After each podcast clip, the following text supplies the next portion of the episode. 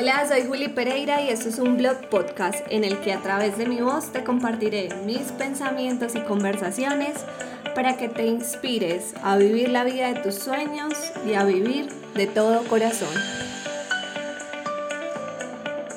Bienvenidos a este segundo episodio de Vivir de todo corazón.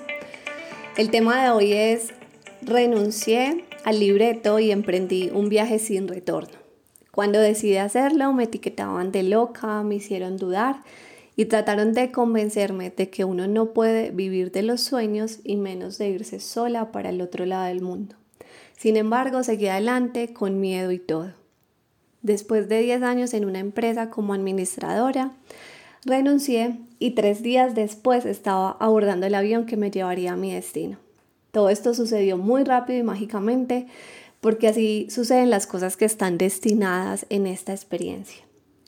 Pero antes de llegar a mi destino, me devolvería un poco en la historia para hablar de para mí qué es el libreto y es que socialmente se cree que vinimos a este mundo a estudiar, más trabajar, más casarse, más tener hijos, más jubilarse, más todo lo que hay en el intermedio, pagar deudas, comprar, etcétera, etcétera, etcétera.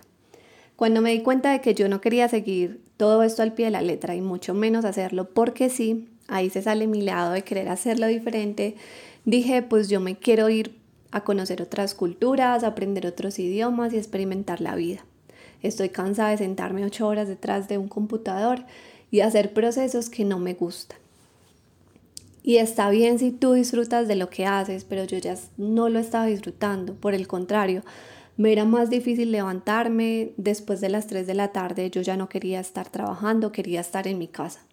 Es por eso que tomé la decisión de dejar mi país, mi hogar, todo por un tiempo para irme a vivir el viaje de mi alma a India, en donde me reencontré conmigo misma, sané y reconecté con el propósito de mi vida.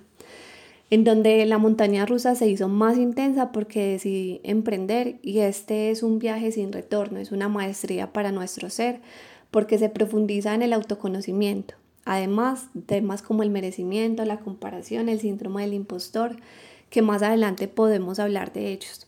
Por ahora te digo que yo ya llevo varios años en este viaje y no le cambiaría absolutamente nada a lo que he vivido, porque todo suma, resta, divide, multiplica y da el resultado de hoy.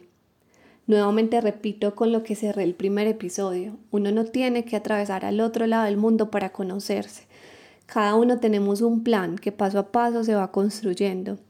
Esto es tan solo un compartir y que si encuentras algo que te inspire lo puedas moldear a tu vida.